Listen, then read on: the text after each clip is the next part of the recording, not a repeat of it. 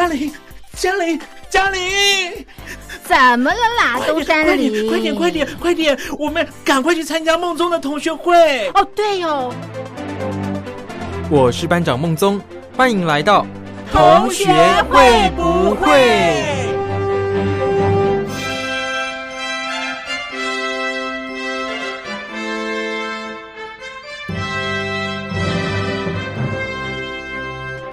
？Hello，各位小伙伴，我是苏燕。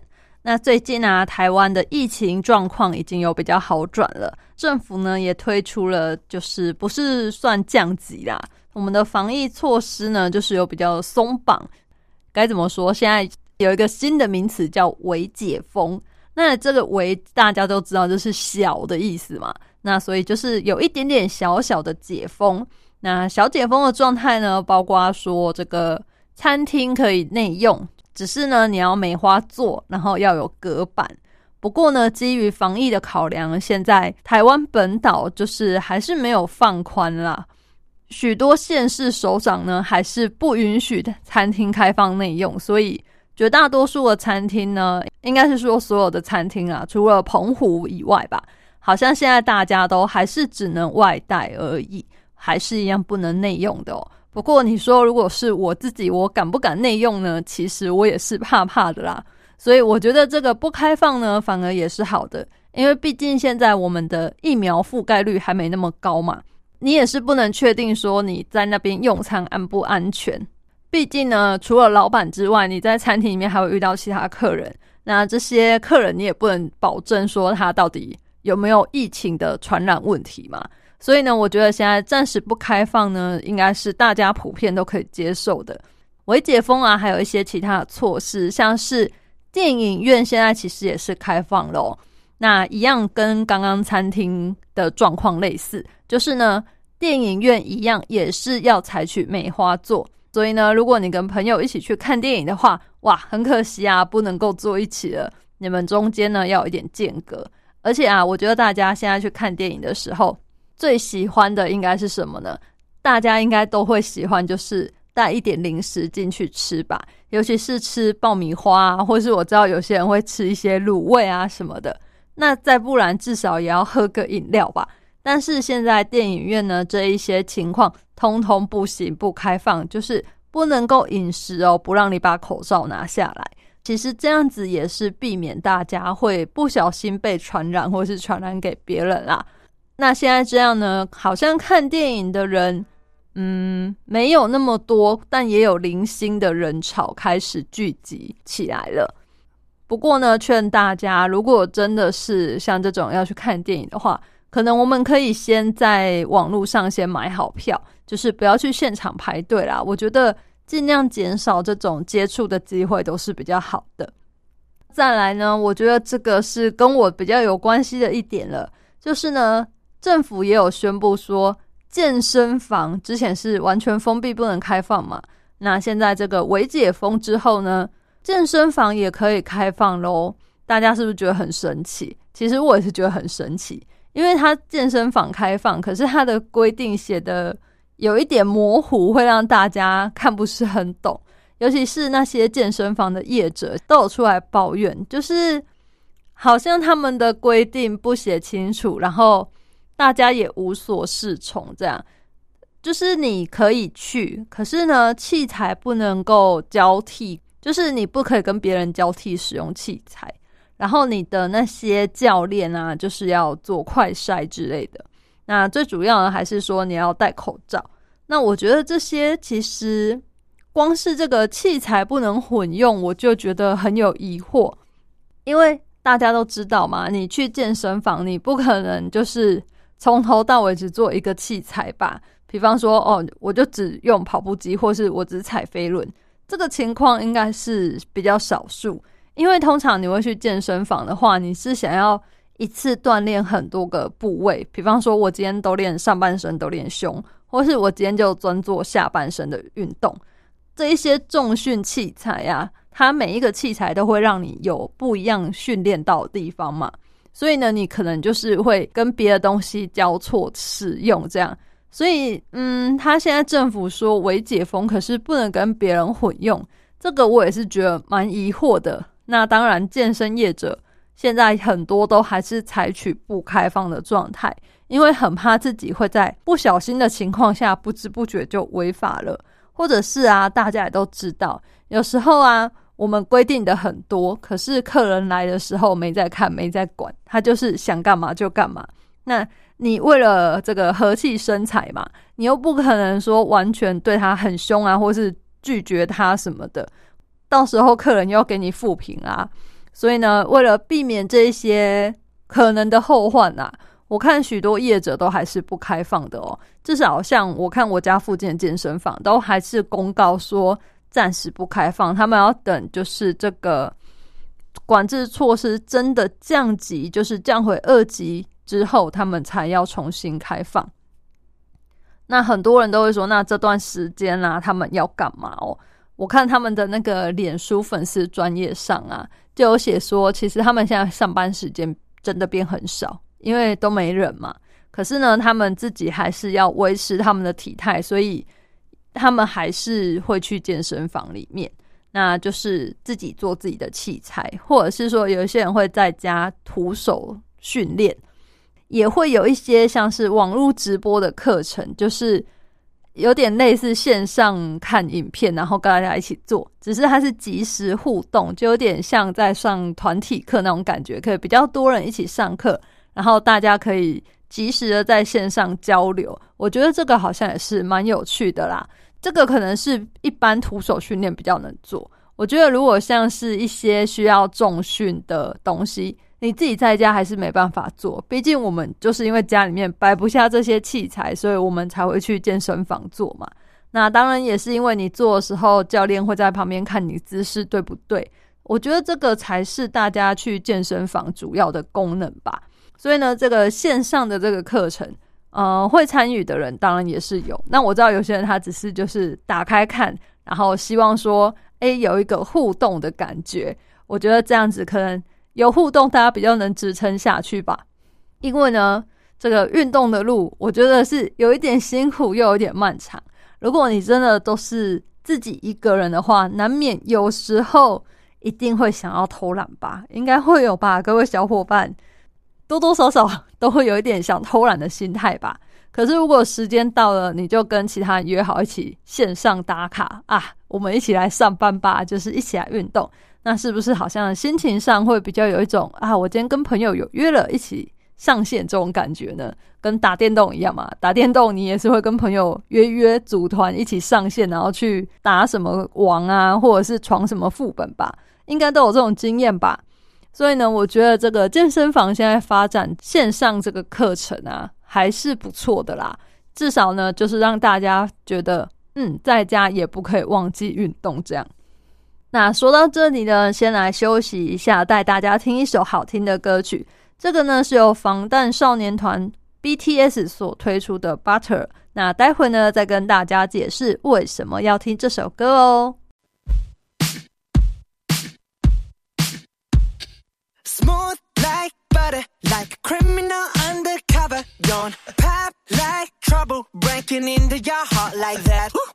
Cool shade stunner, yeah, owe it all to my mother.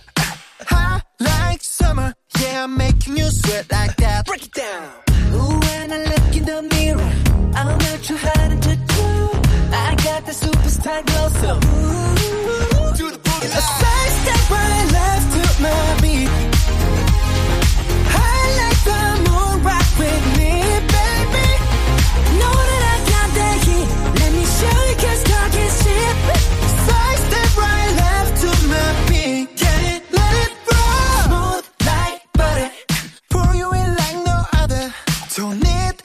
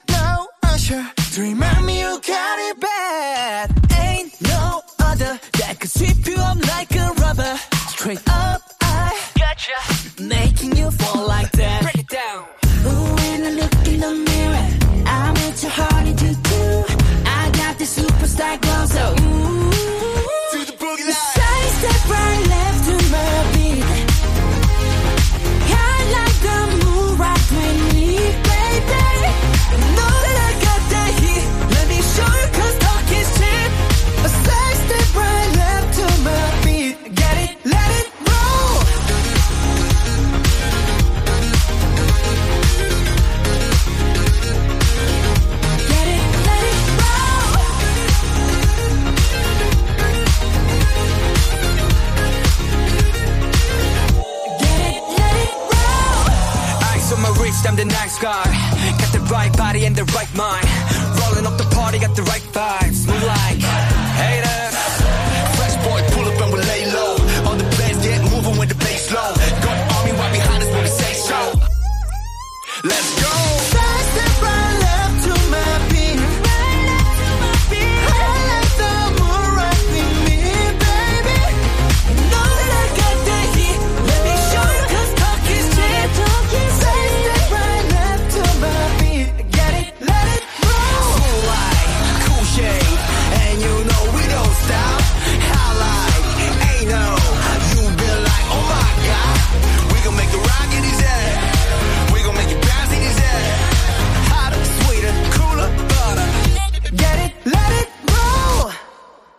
好的，那刚刚播放的歌曲呢，是由 BTS 所演唱的《Butter》。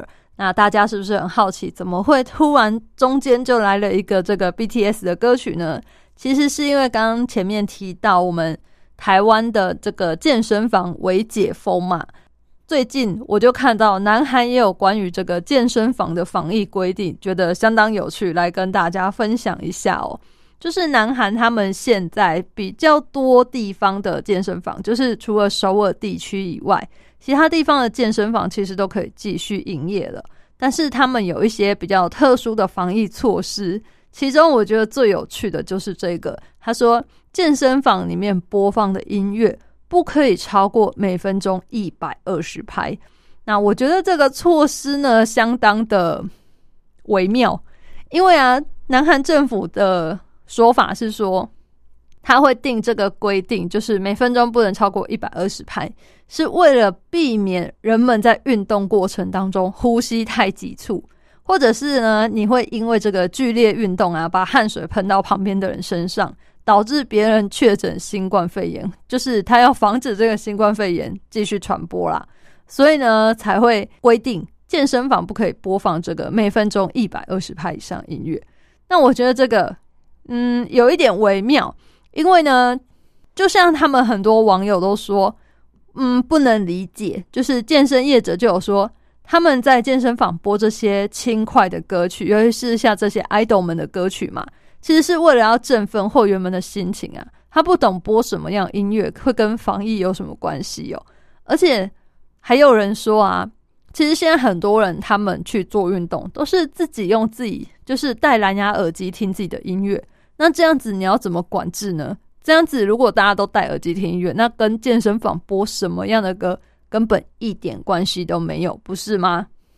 那就有人去分析这些爱豆们的歌，所以像刚刚所播放的这个 BTS 的歌呢，其实好像说大部分都是没有超过一百二十拍，还是可以继续在健身房里面听到的。不过呢，也有网友批评，他就说，因为韩国政府还有规定说。呃，你在健身房就是跑步机上面的速度啊，不可以超过每个小时六公里。那有在跑步的人应该有一点概念，因为每个小时六公里其实呃算是一般慢跑的速度。如果你想要稍微快一点点的话，其实是蛮容易就可以超过这个速线了。就有南韩的网友笑说：“那所以我在上面跑太快的话，难道会开罚单给我吗？我是不是会收到超速的罚单呢？”然后另外呢，也是会有人说：“哇，我真的不懂诶，难道我走路就不会得到新冠肺炎吗？然后我跑步跑很快就会得到新冠肺炎？这什么神逻辑呀？”所以呢，这个限制措施目前在南韩是引起蛮多人不解的。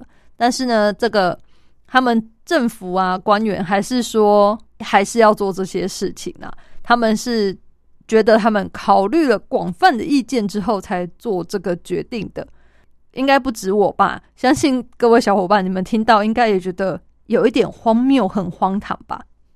有一个教授他有出来说，他觉得南韩政府选择这个一百二十拍作为上限，其实是很合理。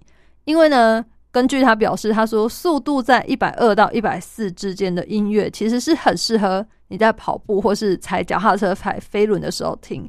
因为这个时候，就是音乐可以分散你大脑注意力，你的大脑就是不会只有聚焦你身体上的疲劳嘛，然后还可以改善心情。不过他也是说，节奏只是音乐听起来有没有活力的其中一个原因嘛。其他呢，大家都知道，就是一首歌，它除了旋律啊、节奏之外，还有歌词嘛。那他就说，歌词呢，其实也会对我们造成一定程度的影响哦。那最主要的，当然还是自己的意识啊。因为这个教授有说，他说，如果人们打定主意要剧烈运动的话，那其实音乐根本没有办法可以阻止他们哦。不知道大家觉得怎么样呢？就是南韩的这个规定，我那时候看到的时候，真的觉得哇，也太瞎了吧！我就是老实说，我觉得是蛮瞎的诶，为什么会有这种奇怪规定啊？就像网友说的啊，现在大家不都是戴耳机自己听自己的音乐吗？那到底你健身房播什么音乐有差吗？那而且说实在，难道播很快的歌，那个人就会跑很快吗？如果这样的话，应该健身房里面所有人就是风火轮哦，飙起来的感觉也没有吧？跑得慢的人还是大有人在呀，所以应该还是是看自己个人本身的这个速度吧。那说到这呢，我就来播一首他们有研究出来以后在健身房这个规定没有取消之前呢，在南韩健身房这首歌就不能再播放喽。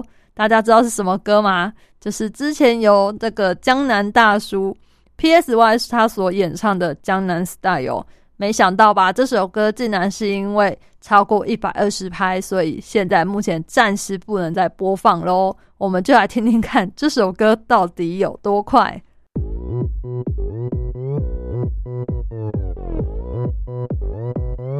오빤 강남스타일. 강남스타일. 낮에는 따사로운 인간적인 여자. 커피 한 잔에 여유를 아는 품격 있는 여자. 밤이 오면 심장이 뜨거워지는 여자. 그런 반전 있는 여자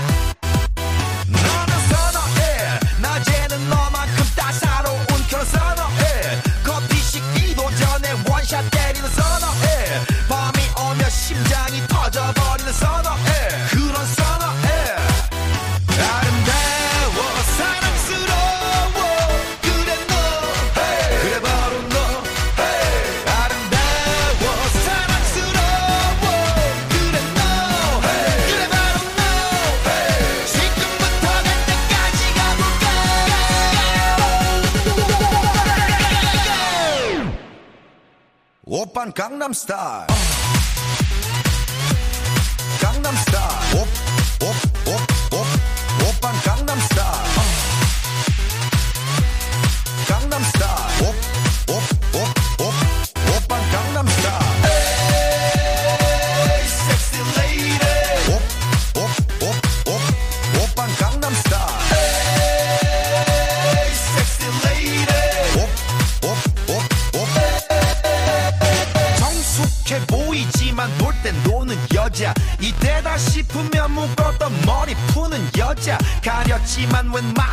je suis bon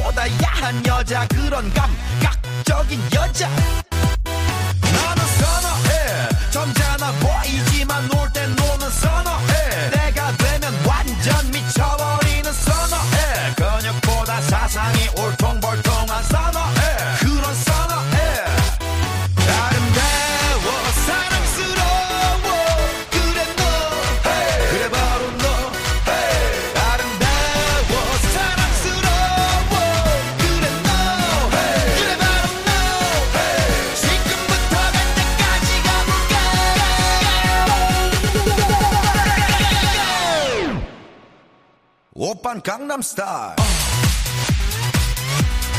Gangnam Style.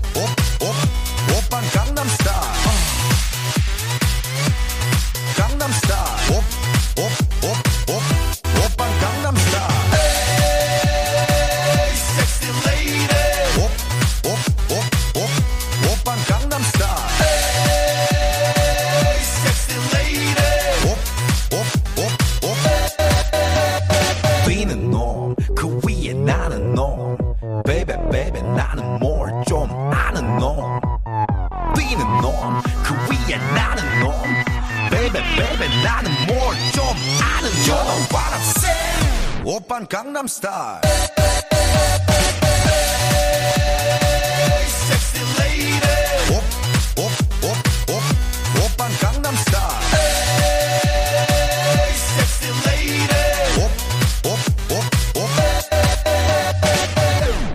Gangnam Style. 那关于台湾的这个微解封之后，运动赛事还有一个，我觉得大家也是相当的关心的啦，就是台湾的这个职棒啊，就是中华职棒呢，他们在上个礼拜呢，已经又可以重新开打了。那只是很可惜啊，虽然他们已经开打了嘛，但是呢，不能够让观众入场进去看，就是可能一方面还是因为防疫政策的关系啊。现在台湾的这个防疫措施还是在三级嘛，就是呢，这个室内是五个人，室外是十个人，就不能超过这一些人数。就所以呢，这个打直棒还是不开放观众入场。然后关于这些直棒选手呢，他们也有他们的相关规定，像是每次都要做快筛呀。那如果有球员就是疑似症状，不要说确诊啊，有疑似症状的话呢，他整个球队呢就是不能够再去参加比赛了。这样，但是目前呢，大家都还是很珍惜这个机会，因为毕竟也已经闷了好久嘛，等了两个月了，就是。本来都以为哇还要继续打了，结果这个疫情突然就开始流行起来，然后我们的这个防疫措施就升级了嘛，导致他们这个球季就只能暂停，不能再继续打。那这个现在已经又重新恢复可以打球之后呢，我相信观众这些球迷朋友们应该都是很兴奋啦。就算我们不能去现场好了，可是我们看这个转播嘛，还是可以。感受到他们打球的这种热情，虽然说少了现场这些啦啦队啊，然后观众朋友的呐喊，好像这个还是有一点点差别啦。我觉得没有现场那种呜欢声雷动啊，或者是那种替你加油、反败为胜那种强烈的氛围。但是呢，有的打也比没得打好嘛，对不对？我相信啊，应该下一次七月二十六号的时候呢。就会知道说还会不会继续延续这个防疫措施，就是三级的政策嘛。现在应该很多人都已经很期待，就是那个时候就已经可以降级了。因为台湾这个礼拜呢，已经好一阵子，就是这个疫情啊，确诊的人数其实都算是有在控制范围内，没有像以前一天就飙高到几百例、几百例，没有，现在一天大概都十几、二十例而已。而且普遍那个传染源呢，都是找得到的，就是找得到他们之间的关联，并不是被这种无症状的传染者所传染而确诊，或者是一个你莫名其妙不知道为什么自己会得病。目前为止是好像比较没有这种状况发生了，现在都是可以很明确的找到是谁传染给谁，然后怎么样的接触交流发生的。所以呢，指挥中心也觉得这个是在一个。好像比较能控制的范围了啦，所以大家都会很期待下一次宣布就宣布说啊，可以不要说解禁，就是可以降级，让大家比较可以恢复正常的生活。就比方说餐厅可以营业啊，然后我们可能去哪里的时候比较可以放心，比较不用说像现在这样一直关在家里。而且有很多企业它是三级之后就变成你要。在家居家上班了，那之前可能二级的时候还不用，他只会要求你就是，比方说分流，或者是说你上班的时候在室内密闭空间的时候一定要戴口罩，这样不像现在这么严格啦。现在是连在室外也是强迫一定要戴口罩哦。可是有时候我走在路上啊，还是会看到有不戴口罩的人诶，我觉得相当的惊讶，就是。你不怕违反这个禁令，就是不怕被罚钱。可是，难道你也不怕得病吗？我真的是有点匪夷所思啦！怎么可能会这样呢？而且，这些大部分的人啊，都是是他们是把口罩就是拉到下巴的位置，所以他其实是有口罩的，他只是不肯好好的戴好而已。真的觉得傻眼呢！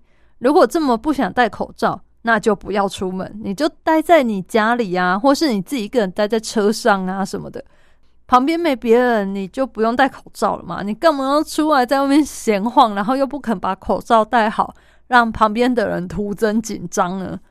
这个我是真的蛮不解的啦。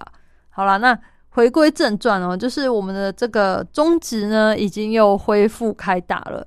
所以呢，就是有在关心这个棒球的同学们，大家呢可以在网络上看看什么有没有转播，就是聊胜于无嘛。虽然我们不能到场看，但是呢，在网络上啊，或是电视上看看这些转播的球赛，我觉得还是相当不错的，算是让自己有一个调剂身心、另外一个发泄的管道吧。因为我相信有很多人是很喜欢看这种棒球赛事的。那接下来呢，就来听这一首由动力火车所演唱的歌曲《打开天空》。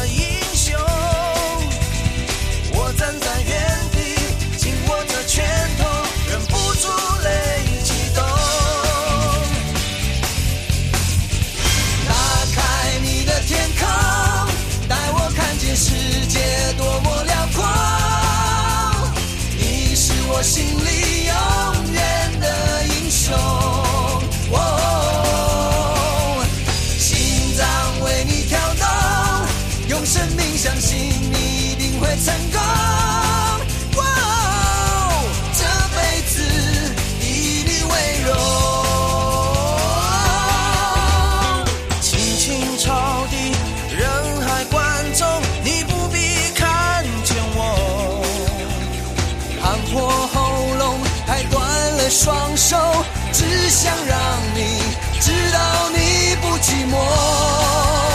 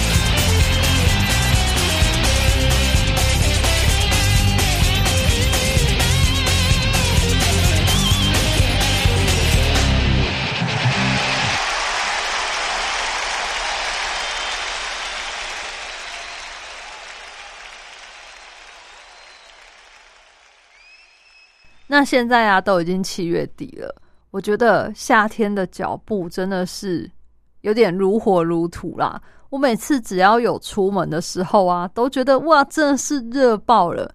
尤其是从办公室要离开的时候，因为大家都知道，办公室就是会一直开着冷气。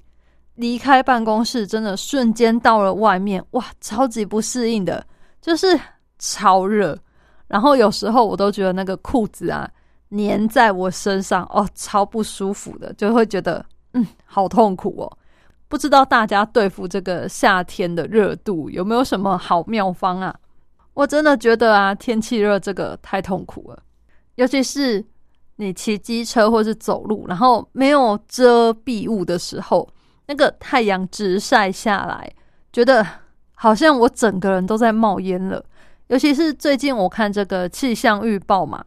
他都说最近是多云到晴的天气，我都想说哪里多云了？我每天都觉得是大太阳啊，超大的。然后呢，这个气温普遍他说都有三十二到三十五度，我觉得也不止啊，因为三十二到三十五是实际测到的温度嘛。可是有时候我中午看外面的这个户外显示的温度计，它有时候显示是三十七度，诶，我就想哇，三十七度是什么概念？人都要发烧了啦，是有没有搞错啊？室外温度三十几度，我觉得我人的这个体感温度应该是更高吧。反正呢，我现在每天出去就觉得很痛苦。虽然说我外出都会就是穿外套，或是有时候呢我会撑伞，因为这个直接晒真的是太热太热了。反而呢穿个外套虽然还是很热，可是没有直接照射到皮肤，我觉得。好像是比较没那么热诶，还是是因为我穿的是那种有 UV 防晒效果，而且我最近又去买了这个凉感的衣服，穿起来穿在身上，这个好像真的有一点点差别啦。希望不只是我的心理作用而已。那有时候啊，我忘记穿外套的时候，就是懒得穿外套的时候，就会一定要擦防晒，因为这种天气呀，我觉得不擦防晒真的很可怕诶，就是。你只要洗澡的时候啊，一脱衣服下来，你就会发现，哎，有色差，仿佛呢自己无形之中来了一个比较深色的袖套，应该有这种经验吧？不知不觉就晒黑了，这样我觉得真的很可怕哎。但是呢，这个防晒真的大家要好好的挑选，有很多产品啊，其实它是没有达到这个防晒的标准的。虽然它上面可能写什么 SPF 五十啊，然后加加加什么的，这些啊当然是厂商他们经过实验室的数据然后换算出来的嘛。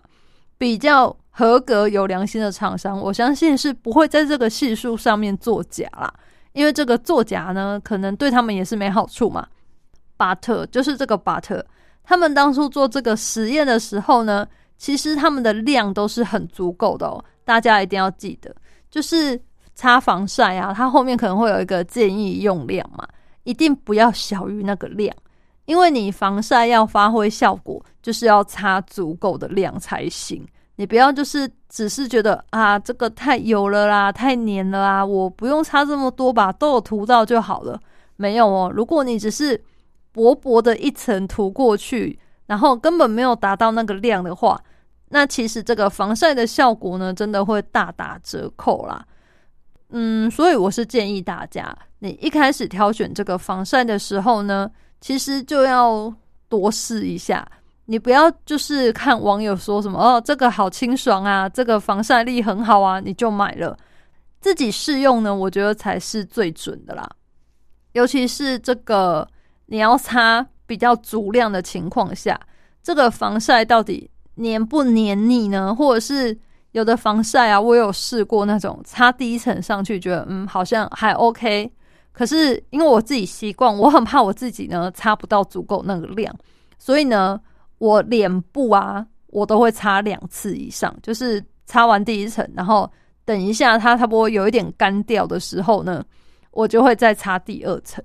可能有些人会觉得这样夸张，可是呢，我真的觉得还好，因为我这样两层擦下来的量，其实才跟所谓的建议用量差不多多而已，大家可以审视一下自己的这个防晒用量。如果你的一罐三十沫的这个防晒啊，你用三四个月都还没用完，那你就是擦不足量的人。真的，你找一下网络上应该有很多详细教你怎么算啊，然后要擦多少量。比方说什么十元硬币啊、五十元硬币啊，然后那个量是让你擦脸而已哦。当然我知道每个人的脸有大有小啦，可是呢，就是一个大概嘛。那这个量是只有脸，还不包括脖子，所以如果你还要擦脖子的话，其实这样换算下来，真的是量要蛮大的啦，好不好？所以希望大家呢要多试用。我自己是有试过，就是擦两层防晒嘛，有的防晒是擦第一层之后就 OK，可是擦第二层上去，不知道为什么它就有一种搓泥巴的感觉。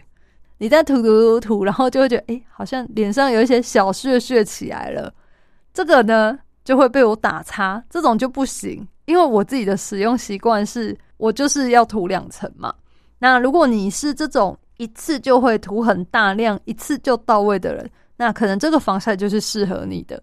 所以我才说每个人呢都会有不一样的使用标准。那有些人喜欢有润色的，有些人喜欢就是不要改变我的肤色，要跟原来一样的。那每个人都有自己的喜好，所以呢。还是要实际去试用看看。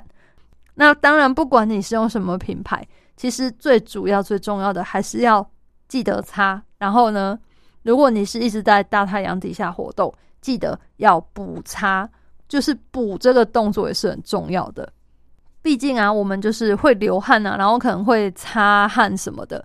你这个防晒呢，还是有可能会掉嘛，或者是它的这个随着流汗。可能多多少少也是会掉一些吧，都会流掉。它的防晒效果呢，一定就是没有当初你一开始擦上来的这么好。所以建议啊，就是可能你隔个两三个小时，看你流汗的程度跟在大太阳下的程度啦。你呢，就是两三个小时就要补一次，拜托拜托，千万不要早上一次之后就一路撑撑撑撑到下午。那我知道有些人会说素颜，可是我的防晒呀，就是我擦完之后都还会上妆诶，那我可能就没有办法再补防晒啦。那如果这样的话呢，建议你就是这个补妆的这个粉饼呢，你就是还是要知道有防晒系数的。那可能到了中午、下午之后啊，你就是要尽量不要一直晒太阳，或是要使用这些物理性的防晒。就是什么叫物理性防晒？就是比方说像撑伞啊、戴帽子啊、穿外套啊，不要让太阳直接照射到你的这一些，就叫物理性防晒。你可能到时候就是要靠这些物理性防晒，才能够避免自己被晒黑晒伤。这样。那我知道有些男生会觉得说晒黑没关系啊，可是呢，现在因为这个紫外线的关系啦，我们擦防晒最主要呢，不是在防止晒黑。好不好？这些男生们，我们是在防止晒伤，尤其是你可能现在暂时看不出来，可是有可能啊，这个紫外线太强，然后导致你皮肤病变，这些呢都是可能短时间之内看不出来的。有些人可能晒完就是会晒红啊，然后脱皮，这些呢其实就是皮肤已经受到伤害了。那你不要以为没有这些就没事，有时候呢日积月累就是。细胞发生什么癌病变了，你都不知道，这个时候问题才大呢。所以呢，切记大家一定一定要做好防晒哦。我呢很少这么苦口婆心的劝大家，但真的防晒做好呢，我觉得是很重要的。你做好防晒，其实就是防止老化的第一步。紫外线其实就是造成我们老化的最主要的原因啦。所以呢。防晒真的真的很重要，那一定要多试几种，然后也不一定一定就要迷信，就是这个数值比较高的。如果你大部分时间其实都是在室内活动，像是一般上班族，然后你不是坐靠窗户的位置的话，就是一般日光灯的温暖位置，我是觉得可能不用挑到 SPF 五十，可能大概选个三十左右的，你就差不多了。因为呢，其实这个系数越高，对我们皮肤造成的负担也会越大。而且大部分这个比较高系数的防晒啊，就是难免会比较油腻一点。这个我也不知道为什么，但是呢，现在普遍大部分的状况都是这样啦，也是有比较清爽的。可是可能就是每个人接受的程度不一样，然后你的荷包的厚薄也会决定嘛。有些人就是非开价不用，然后有些人就是一定要用专柜嘛，也是不一定的嘛。所以呢，也是要看自己的荷包程度啦。我觉得在你能允许的范围内呢，找一款你喜欢适合的，这样就是最棒的了。那大家呢，如果还对于防晒有什么样问题的话呢，或者是呢你想推荐大家什么牌子比较好用啊，还是你很想知道苏燕我本人都用哪一款的话，可以来信哦。我们都可以在下一期或是之后的节目当中继续来为大家做介绍。来信的话呢，你可以写信到台北北门邮政一千七百号信箱，或者是呢，你用寄 email 的写到 lily 三二九 at ms 四五点 hinet 点 net，l i l i 三二九 at ms 四五点 h i n e t 点 n e t，这两个呢，我都可以收到你的来信哦。那我们来听这个由 S H E 所演唱的《热带雨林》。如果我们去了热带雨林，我相信肯定是要防晒，而且应该是热的不像话吧。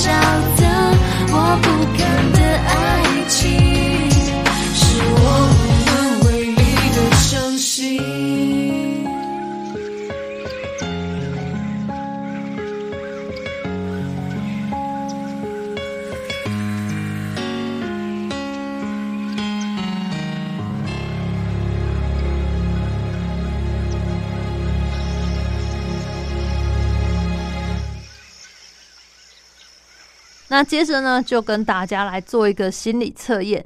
今天的心理测验呢，就是要来测你会不会很容易爱错人呢？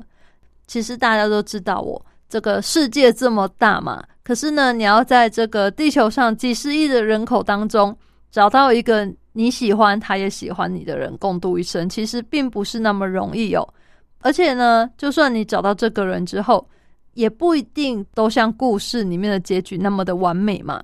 很多恋爱中的人呢，其实不见得是幸福的，因为他们可能是跟错误的人纠缠不休哦。所以呢，我们今天来测验看看，你会不会很容易爱上错的人呢？那这个题目来了，题目呢就是朋友约你去看热门电影，那你觉得你们是看哪一种片呢？首先第一个。大明星转型，然后他去演了一个动作片。第二个就是很纯情的纯爱电影类。第三个有魔法有穿越的古装片。最后一个神力女超人大战怪兽。想好了吗？这个测验呢，来测你有多容易爱错人哦。朋友约你去看热门电影，你觉得你们是看的什么片呢？首先选择第一个。由大明星转型的动作片的人，你这个爱错的指数啊有百分之八十，你是属于自欺欺人，但是一旦爱上了就会默默忍受的人哦。你如果遇到错误的对象呢，并不会太快的摊牌或是翻脸，因为呢，你们可能比较骄傲，你们的自尊啊，往往不愿意承认自己爱错了人，所以啊，你会先帮对方找各种理由开脱。你可能会觉得说，嗯，应该他最近心情不好吧？可能是他有什么困难，所以才会这样骗我吧？这样。另外呢，你们还会用各种各式各样的方式来证明你爱的人其实一点也不烂。不过幸好啊，你逃避的够久啊，折腾的够久了，总是会有清醒的一天，你还是会重拾勇气，然后直接面对这一切的。那选择第二个。我们去看了超级纯情的纯爱电影啊，那看纯情电影呢，你的错爱指数是百分之三十哦，你是可以及时止损，不能忍耐就分手的人。选这个的朋友呢，很有原则，你很清楚自己的地雷在哪里。就算你很重视这一份爱情啊，愿意忍让，可是如果当对方变本加厉啊，踩到你的地雷的时候，其实你就会彻底的爆炸，导致这个事情一发就不能收拾啦。所以呢。反而你们是比较懂得设止损点，就是停损点的人，这种呢还是比较安全一点的。你不会不会太容易就爱错人，那就算你不小心看走眼了，你也会及时的停止，不会在不值得的人身上浪费太多时间。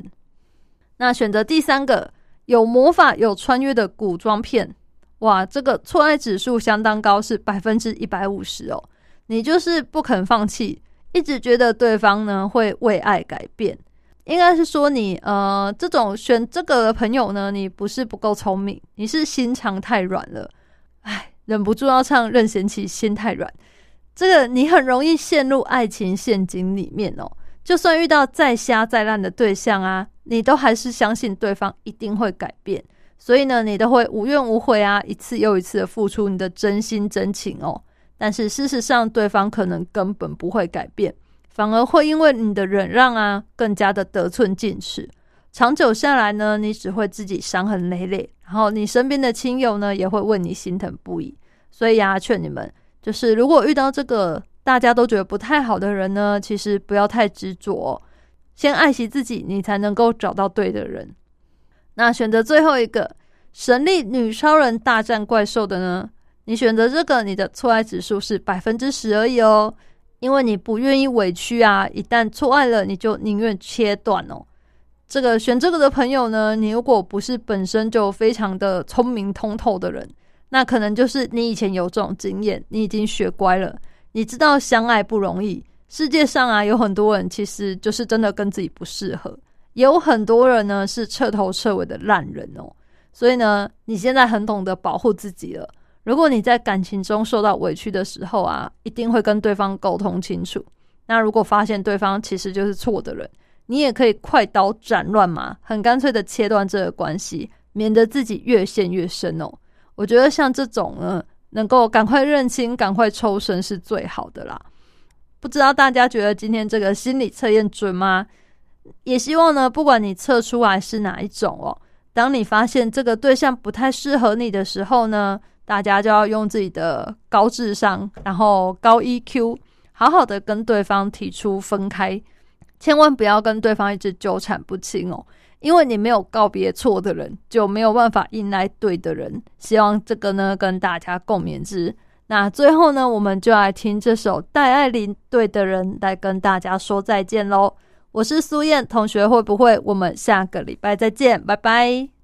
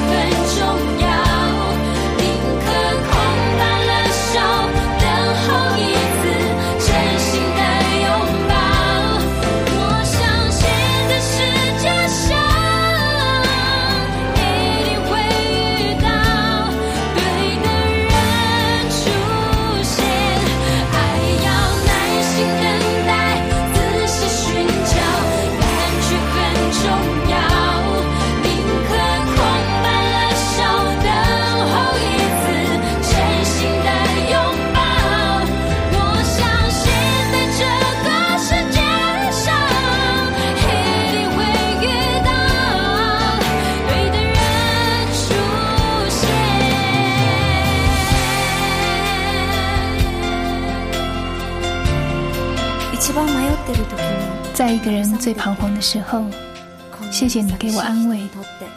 那对寂寞的人来说是一件多么重要的事。